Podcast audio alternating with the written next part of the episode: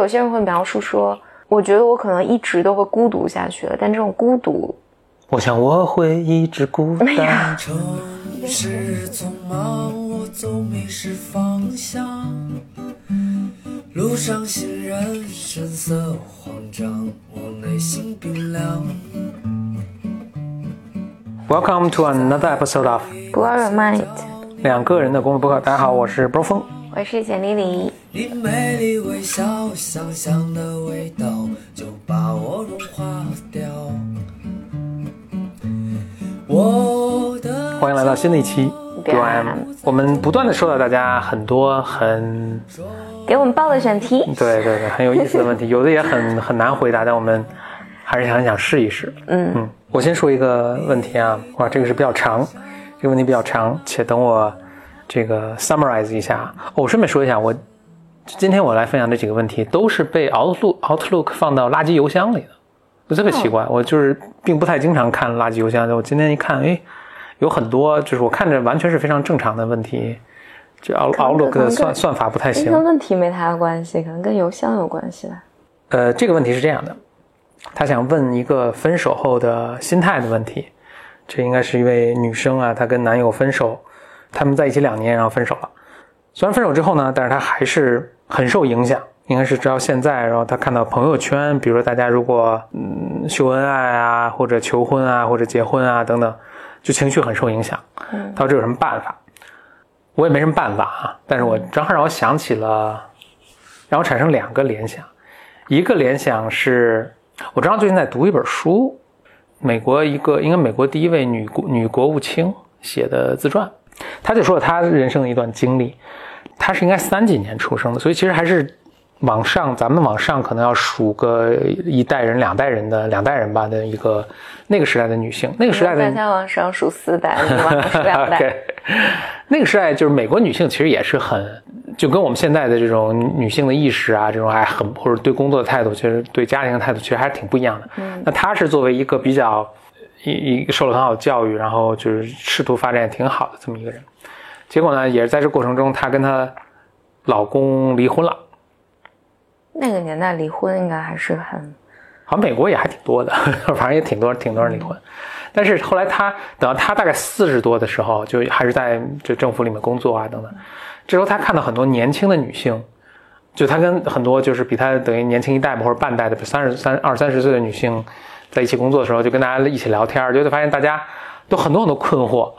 呃，女生的困惑都是，呃，我老公不支持我事业发展，比如说，或者是我现在要不要回选择回归家庭去生孩子等等，就是这么很很多很多问题。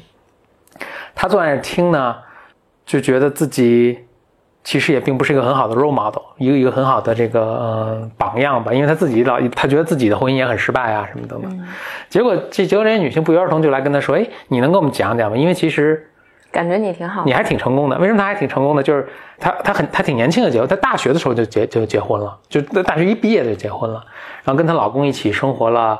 二十多年，她有三个女儿，她老公又这么又分手了，然后她自己现在事业特别好，大家就觉得哎你又有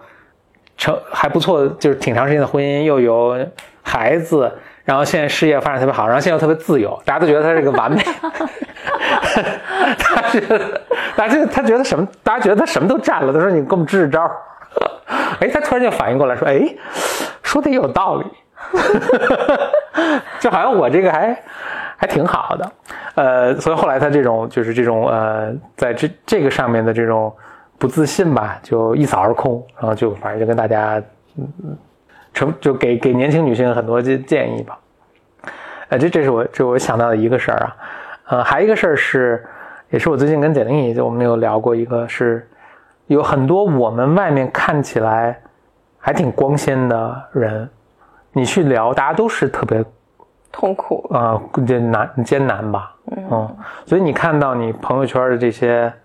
所以也不是给，就是回到他那个问题上啊，就一跟别人的生活其实也都很苦，你不管他是，不管他是表面上看着，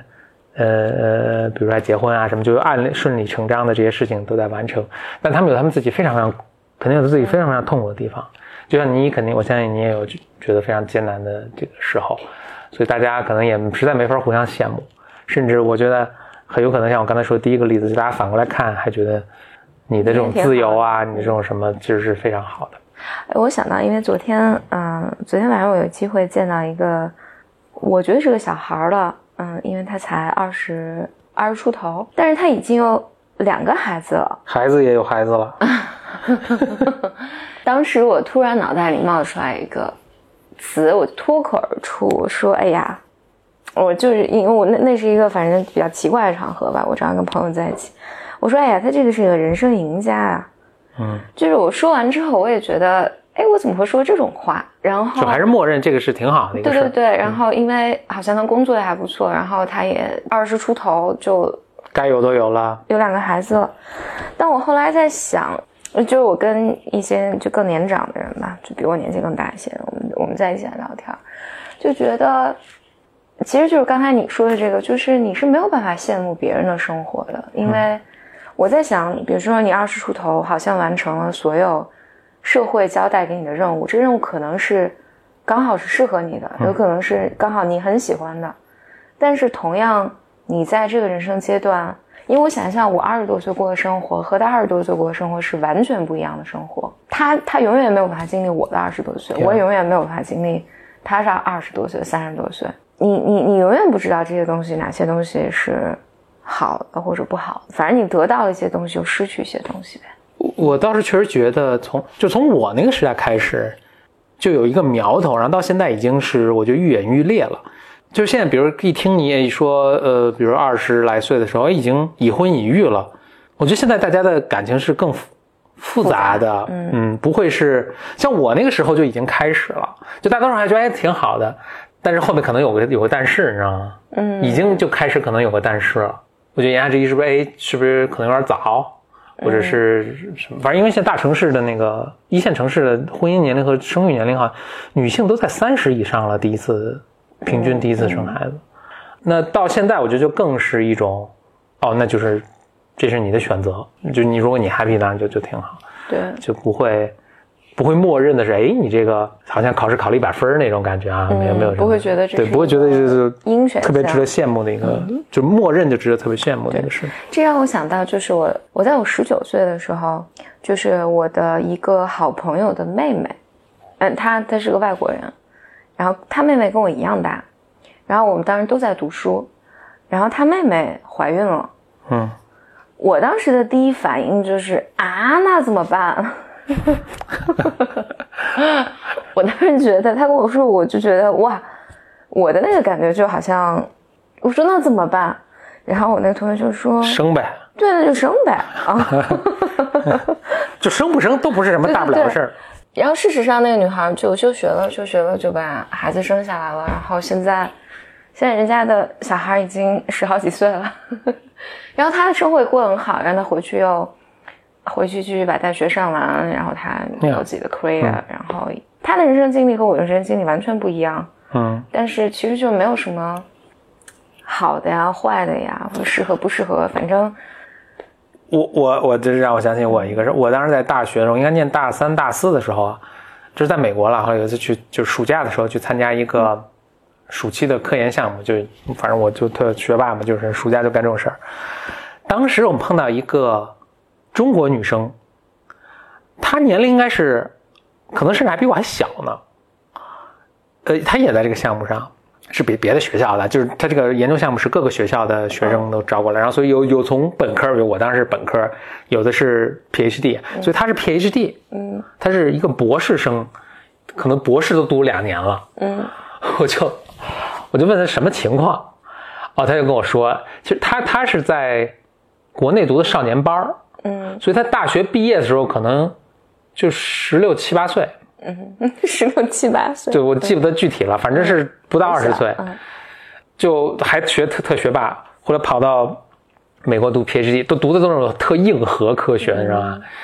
就在这期间呢，还结婚了，好像还马上要生孩子了，反正我当时就特别那种，我说你人生你这人生太就像我听播客的时候两倍速度播放。等到我在毕业的时候再去找他的时候，还是我毕业了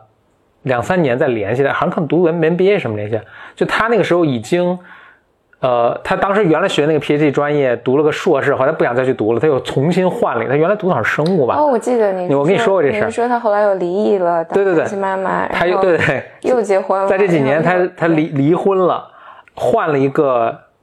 工作方向，就先是先是换了一个读的博士的方向，拿了什么统计学的博士，还拿了 tenure 的教职，就 tenure 就是那个终身教授还离了婚，后来觉得做教授没劲，又辞职，又到华尔街去当那个呃，就做大模型，就是那个当 quants，当那个对冲基金的我。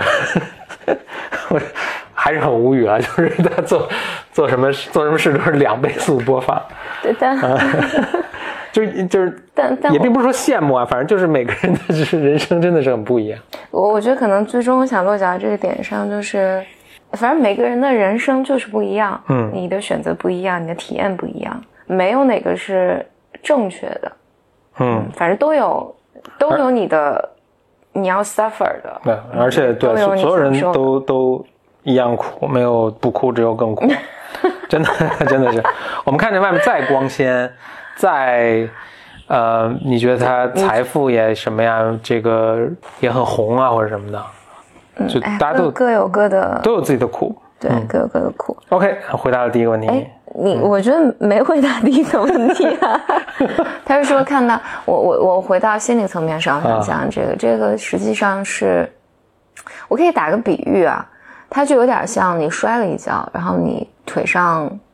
就受了伤，你平时穿裤子啊或者什么一碰它，它就会疼。OK，然后其实所以本质上解这个。对，所以本质上就是就分手这件事情，但是因为这个分手是个太大的一个太多可能性了，就是这个分手它激活了你的哪部分创伤？那这个这个创伤里面有可能是他为什么一定激活呢？那他他能不能就造成了新的创伤呢？还是说这一个哎，意思？这这很有意思，我觉得不是创造了新的创伤，所谓。不如意，或者你觉得失望，或者这件事情很糟糕，就客观讲情况下，我们认为糟糕的是你的分手啊、失业呀、或者你想要的东西你要不到啊，嗯就是别人欺负你啊，等等等等，就别人打了你一巴掌，嗯嗯，但如果你的身体本来是健康的，别人打了你一巴掌，你当时就是针对这个事情你很愤怒，或者你很难过啊什么的，这事儿就过去了。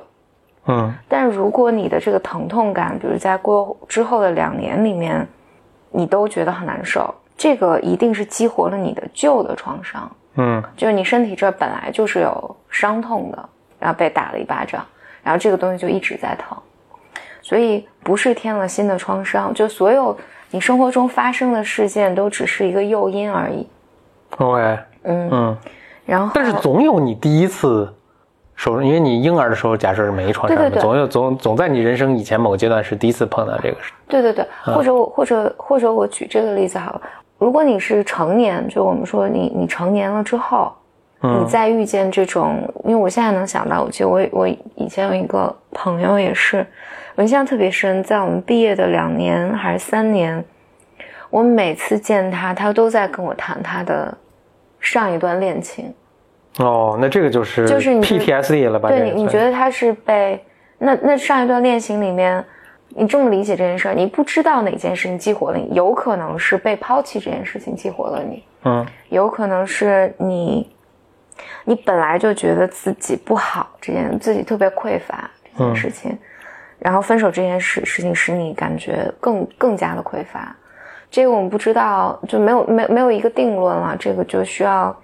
如果你在面面临分手这件事情迟迟过不去的话，你要真的理解使你疼痛的地方在哪。嗯，因为有些人会描述说，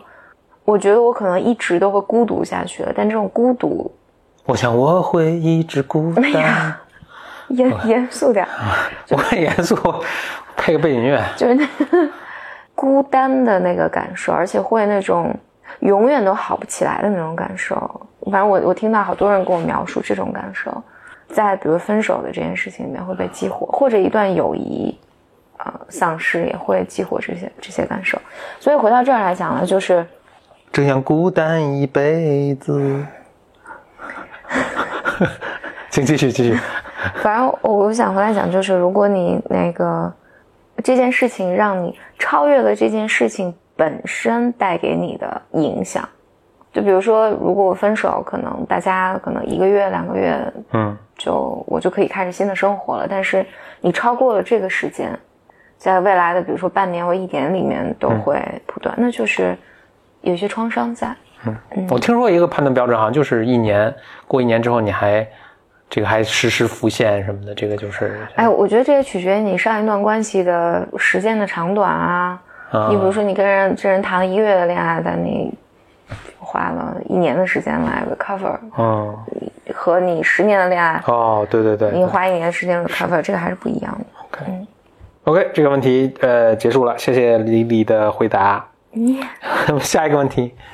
李李你这个问题，哦、我嗯我我想讲一个倒倒不是什么问题，这个也是昨天我在录另外一个节目的时候，反正有一个 case 下让我想到的，就很想表达。加之有一个 b a m e r 确实也跟我提了一个问题，他大意就是说，他说他工作中觉得工作能力还挺好的，就是从实际来讲工作能力还挺好的，但是最近非常折磨他的就是他觉得特别嫉妒同事。我没有完全回答这个 b a m e r 提的问题啊，加之我昨天遇到的情况，我就很想讲一个就是关于竞争这件事情。OK，因为昨天那个 case 下呢，是有一个人讲了下他的家庭的状况，他他是在一个求职的这个状况下讲了他家庭的状况，他就说，他就说兄弟姐妹之间有很多的竞争，嗯。嗯，他说他在选择工作的时候就一定要证明，他说我我一定要证明我自己是很强的，我我就非常渴望在这是要比自己种竞争，比自己兄弟姐妹更强吗？对对对啊在这种竞争中获得赢得这个游戏吧。OK，嗯当然，就我觉得传统意义上来讲，我昨天也是，就是和朋友们在一起聊这个事儿的时候，我觉得大家会马上有一个觉得这是可理解的，就觉得就是他家竞争很激烈嘛，兄弟姐妹之间竞争很激烈，所以他要脱颖而出，他要很努力。我给你讲一个亲身经历，你们可能都没兄弟姐妹，没感觉。我是有有有姐姐的嘛，嗯我姐姐就学习特别好，嗯，给我导致的一个是啊，我就算了，没法跟她竞争了，我就 放弃学习了，因为她学习实在太好了。所以，所以我不太能立刻理解这个人说我一定要竞争我对，但如果回到这儿，他肯定还觉得还有希望竞争过，我是肯定没希望竞争过。对，因为在咱们就之前原生家庭的那一集里面，还有小优也在的时候，其实我们有讨论过这个问题，就是就我们这一代独生子女面临的竞争，就是所谓 sibling rivalry，, rivalry，嗯。这个兄弟姐妹之间的竞争是不只不只是你和表兄、表弟、表妹他们之间的竞争，嗯，这里面还掺杂了很多父辈之间的竞争，所以啊，昨天、对对对，嗯。就是包括父母使用自己的孩子在他们之间的相互竞争，这些都会落到孩子的身上，哦，那这个更惨就很惨啊！你像我这个，反正都是亲生的，谁赢出胜出都行。你们这个好像这父母之间还较劲呢，对吧？对对对，这就是、嗯反正我们这都一个我的孩子要比你孩子强，对对对，嗯哇，这太可怕了！对，然后所以这这田忌赛马，你们都是马。所以昨天在那个，昨天在那个跟朋友聊天的那个情形下，他提到说，这家庭竞争里面，比如有一件事情也会带给他压力，是他他们家最出色的一个人是他的叔伯，就叔伯辈一个人，可能是一个特别有名的学校大学教授，还不同代之间还要竞争我天！所以这是长江后浪，非得长江后浪推前浪吗？对这个我觉得对但这个肯定整个家庭氛围带给你的嘛，就你要一定要在这种家庭，那他们要是不幸家门中出了一个诺贝尔奖，以后都还是没没啊哎，你别说，就我我读书的时候，我有个同学，嗯他的他的爷爷就是得诺贝尔奖的。我是觉就他，然后他爸也是大著名大教授什么的。我是觉得，就我跟他聊，我觉得他是背负着很大的压力的，觉得自己要、嗯要什么。对，所以这个隔代甚至隔代的竞争，我都还能理解。对，我觉我觉得这里面有一个，你你说这让我突然想到，联想到一些我身边的朋友的 case 也是，就是有时候你你看到他的家庭有一个长辈特别牛，嗯就是特别有社会地位啊，或者特别光彩照人，比如他的叔侄啊，或者是下面一辈，嗯，就非常的暗淡。哦。他们当他们在一起出现的时候，哦。就这就这里面就是有一个俄狄浦斯的东西，就是我觉得一方面是现实层面上你能不能，你能不能抗争过，嗯。但另外一方面就是，我觉得是个心理层面上，更多的是年长的那一辈，我觉得能不能愿意交出这一部分，让让其他人觉得让让年轻一辈也有机会，对，或或者，但我觉得不是。或者没有压力。没有压力，啊。就是这个家庭是允许你们以各种形式啊，爱干嘛不过当然有个更简单的数学的解释，这就是回归均值嘛。又来不，行，所以我我对我以后对孩子说，你就不用没事儿，回归均值就回归了，没压力。啊我我我觉得这个是完全和整个家庭的心态有很大的关系。但回来讲，我我想讲的是，就是你个体，你你这个人要怎么应对竞争嘛？嗯我想讲的就是竞争的意义，就你最重要能理解竞争这件意义的。我觉得你最重要理解竞争本身，最终最重要的不是输赢啊，这听起来好鸡汤啊，但真的啊，你你变了。What What are you trying to say？但它重要的是你在竞争重 在参与。真的重在参，哎呀，你这个体育精神已经发挥到极致了。你让用严，你让我严肃的说一下。OK，嗯我想，我想真认认真真说一下这个过程，嗯因为你成年之后，你是要面对很多很多竞争的，这些竞争是不分 年龄、种族、国籍，什么父辈、嗯孙辈嗯等等等等，很多哈就是嗯对，是恶性的、良性的，反正这竞争你都要面对。但我觉得你在家庭中是要面对竞争的，嗯。然后就是因为竞争就是在世界就存在，但是我觉得你的家庭，尤其在你和兄弟姐妹，或甚至和整个家家族之间的竞争，这个的意义在于，在你经历这个的过程中，你能从中确认自己的价值，而我讲讲这个什么意思？就是，就是我我觉得你你这里面就经历很多情绪，你的憎恨、你的愤怒、委屈、不满，然后但你的喜悦、你的骄傲，你能够从这个过程中慢慢能够接受自己身上好的东西，也接受自己有一些局限，好像听听起来像是一种很痛苦的成长，是这个意思吗哎？是的，是的。嗯我觉得这个所有竞争的意义都在这儿，所以最终你，你你要达成，就像你经过俄狄浦斯，你最后达成一个东西，就是这个关系就是我父母的关系，我是永远都不可能得到我爸或者我妈的，嗯但是在这个情形下，我是能够生存下来的，我仍然是被爱的，我仍然在这个关系里面，只是这个关系里面不是完全的我想要的那些结果，所以在这个结果，你处理处理的所有你失望的感受，你的各种不满吧。然后在这个过程里面，你形成对于自我的认识。所以我们一般说，你最终比如说跨越俄狄浦斯的这个阶段的时候，你是你是发现你杀不掉你的，如果你是儿子的话，按照这传统的俄狄浦斯精神分析的理论来讲，就是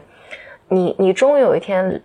你能够顺利的理解，在在父母的抱持之下，你能够理解，你杀不掉父亲，娶不了母亲，但是你是被允许有这种情感，而且你是在这个三角关系下生存下来的。你你能够找到自己的位置，然后你的自我就开始成长，就你跨越了俄狄浦斯的阶段，然后你开始可以到外面去开始交朋友，你跨越这个三三角的这种竞争的关系。所以我想说的是，所有关于竞争的意义，其实在于在这个关系里面，你肯定很痛苦，你经历很多这种失望啊、对自己的否认啊等等等等。但是最终你达到一个阶段，就是我知道我自己是谁，我知道我的局限，我知道我可以努力的方向，但我也知道我好的地方。然后，所以最终竞争的意义在于你理解，你理解自己是谁吧。从这在这个过程里面，而最终就是输赢不重要，因为你真的就是成年之后，你所有的这种竞争里面，你真的是没法比的。生活有太多维维度你可以去比较。最终，你把你的目光从其他人，就其他人的评价，还有其他人他们的 performance，对你只是一个参考。然后你能够把你的目光拉回到自己的生活和生命上，就你想做是一个什么样的选择，你是一个什么样的人，你渴望成为一个什么样的人。我觉得最终竞争的意义，竞争的意义在这儿。所以最终其实就是你刚刚说的就很鸡汤的，就是你最终发现，对，最终你真的发现就是这些输赢不是这个游戏的目目标，嗯，就是游戏的目标是当你玩完这个游戏之后，你对自己有更多的认识，而而且你对于你想成为一个什么样的人有更多的认识。那这个问题也圆满的回答了，应该说是。啊，是的，嗯，我再来一个问题，这个也是发到我们邮箱的一个问题啊。顺便说一下，我们的邮箱是 bym club at outlook 点 com。为什么突然插播一个？这个问题是我觉得特别难回答。嗯，你说，他说他遇到了一个很喜欢的人，他们互相喜欢了，但是结果发现这个人有一个比较严重的疾病，嗯嗯，应该是治不好，所以要一生需要嗯照料吧，或者需要看护，他就很矛盾了，不知道。首先觉得怎么自己会碰到这种电视剧里的这种这种呃剧情，但是他现在不知道该怎么办，哇，这个太难回答。是太难回答了，所以也就没法回答了。但让我想起了，我先想起一个故事啊，嗯我这故事不是一个回答，只是他这个一下让我想起了一个令我挺感动的故事。著名大物理学家费曼，费曼，嗯，大家都知道他是个天才，就是他就是个天才。但有些事情大家可能是不那么熟悉的啊。那我因为非常喜欢他，我看过他的传记啊什么。他在应该也是在大学的时候喜欢上了一个女生，这个女生应该是高中时候就是中学时候就认识了，反正中学大学，就是青梅竹马，就很很小什么认识，他们就什么要要要结婚。结果这个女生有我忘记了是肺结核还是什么，就查出有肺结核什么，在当时好像都是还是这什么四几年，就是一这个病有可能传染，二是这个他就一生身体不好，就当时好像还没有办法去治这个，嗯那怎么办？费曼就去，他当时在 MIT 读书吧，好像是，就去参看参考了所有有关这个病的文献，说哎是可以控制了什么的，他就下定决心跟这女孩子结婚了。嗯结婚之后，所以就还是比较麻烦，因为他要控制说自己不传染上啊什么的。但是他们也就是正正常的生活，但是女孩子身体一直不好，可能也没法工作啊什么的。呃，而且还就会慢慢越变越差，就是这个肯定也会影响寿命啊什么的。当时，后来到了那个费曼去参加，费曼是特别年轻就展示极大的才华，但是年纪轻轻他就去参加那个曼哈顿计划，就美国造那个原子弹。嗯他们就呜呜全都跑到那个应该加州吧，三塔费，家属也弄过去嘛，所以家属就放在当时那小镇上，还是反正就当时放在那儿也继续治疗还是什么的。然后费曼呢就经常周末啊什么就有空就去看他老婆。你看费曼，我们老想是一个理工直男嘛，就不能比他再理工再直男的这么一个人。结果他老婆就越来越恶化，越来越恶化，越来越恶化。最后终于有一天，应该这个他们这这个原子弹还没造好的时候，就就是他老婆就过世了。过世之后，费曼就过去处理了这个后善后的事情呢。那等国家召唤嘛？就还回到那个，但我觉得他也是对他也是一种逃避吧，所以他还是回到那个这个研究基地。嗯嗯，所以大家就很关心啊，说说你你爱人怎么样情况？哦，他说哦他已经去世了，我们继续工作。大家就都没有人没有人再敢问了。过了很多很多年，然后费曼也说，其实他当时也没有哭啊，什么就没有没有特别 emotional。嗯直到 N 年之后，有一次他就在街头走，突然是看见一副衣服啊，还是一个家里的装饰品啊。他他老婆好像叫艾艾琳啊，他突然看到那儿在街头路，他应该都是个中年人了，应该在街头走过一个橱窗，一看到一个什么这幅画啊还是什么，他突然想，哎呀，艾琳会挺喜欢这个的，然后突然就不能自已，然后就在街头就嚎啕大哭。嗯嗯，这是他自己后来写的这个这个故事。我想说的是，就就非常困难的决定，有些人决定这样，有些人决定那样。嗯，我也没法给你任何建议，但是我想说的是，它之所以特别难，是因为我猜你也很年轻啊，在你这个年龄，你不知道自己的承受能力是怎样。嗯，也许你会发现，比如你像费曼一样，这对我来说都不是个事儿。我只要能跟在一起，我只要能跟在五年，就哪怕只能生活五年，啊，生活三年，我都很开心，嗯嗯，那就说明特别爱他老婆，不是个事儿。然后我用各种科学的方法去避免这个什么，也许你会发现哇，苦不堪言，这个就完全不是你想要的生活。嗯但难的是，你根本不知道自己是怎样的一个人，嗯就是你不把自己，你人生不进行这个 stress test，就把自己承受在这个压力之压力之下，你根本不知道你是由什么做成的。嗯嗯，这个我觉得是生活最难的地方。嗯嗯，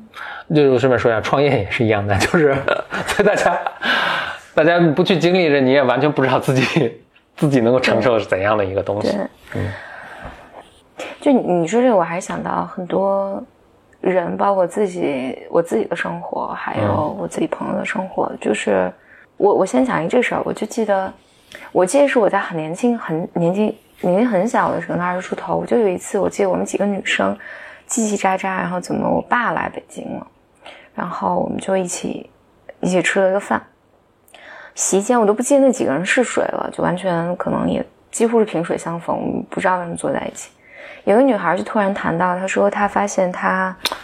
我记得这个事情，我印象特别深。不过我刚才本来想说哦，的，你也在是吧？她发现她她的男朋友什么腰椎盘突出，哦，对对对，好像比这个更严重一些。就反正是个什么。然后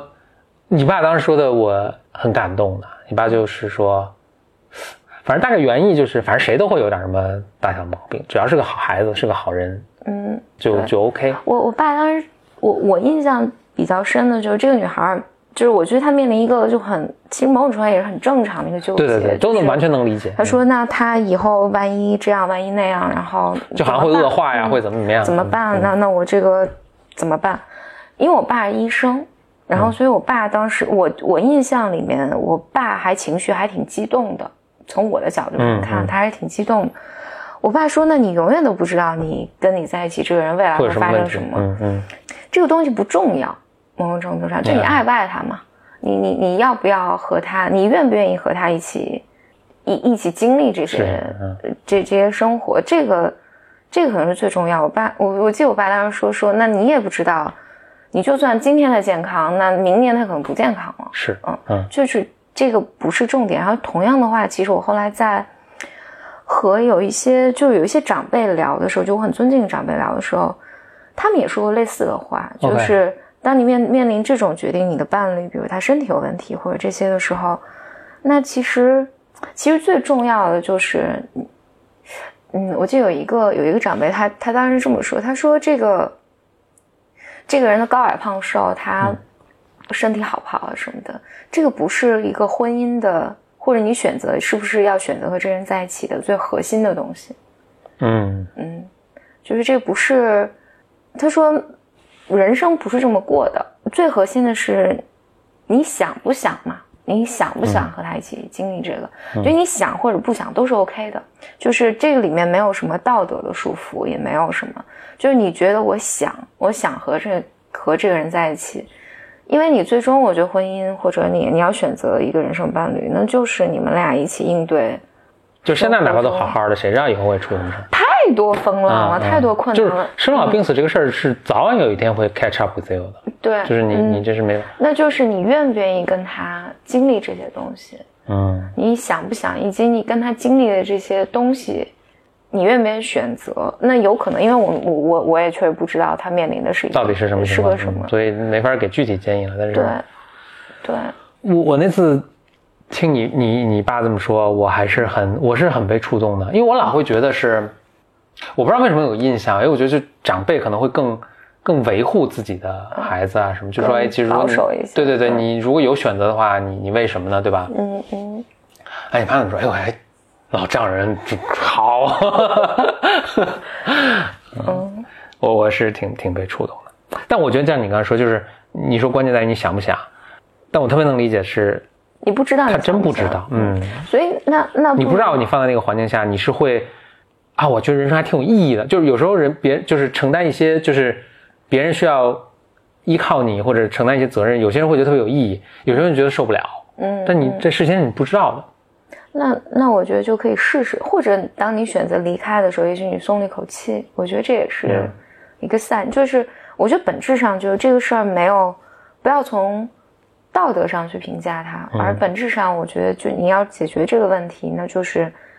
你想不想，首先是你想不想和这个人在一起，你愿不愿意和他一起面一起去面对这些困难。嗯你觉得你愿意尝试，你就去试一试。有可能试的过程中你崩溃了，那就那就不合适呗。啊、嗯就是也许你觉得你们两个的感情更好了，那你们一起在面对这些困难，那我觉得这也人生的大幸。嗯就是嗯，呀，但但生活就是不完美了，嗯，就这对我我就选到这个问题也是，我们其实经常在比如录节目之前，我们会看看邮件啊什么，然后我们就很多问题都很难回答嘛，有时候一时想不到该怎么讨论，我们都都先先把这个问题放一边，我们再再再想想。呃，但我现在也特别想把一些没法回答的问题拿出来聊聊，因为生活中很多问题就是没法回答的。那就像就像我们以前那个什么上上 MBA 什么时候是大学上课的时候做的很多讨论，也都是教授说我也我也我也不知道什么，嗯。那就大家一起来聊一聊就哎就完了。因为今天，因为今天刚好刚刚刚好是就简单心理，我们和美国一个学院 IPI，就我读书那个学院，嗯。一起做了一个精神分析的项目，两年的项目，今天是开学典礼。嗯嗯。开学典礼，所以我其实已经四十多个小时没有睡觉了，然后但我今天还是硬撑强忍着我就，浑身都在发抖，因为我都觉得我就脑袋已经不转了的，我还嗯。去发了个言。然后同期 David 也发了一个言，那 David 说了一句话，我觉得挺逗，他说，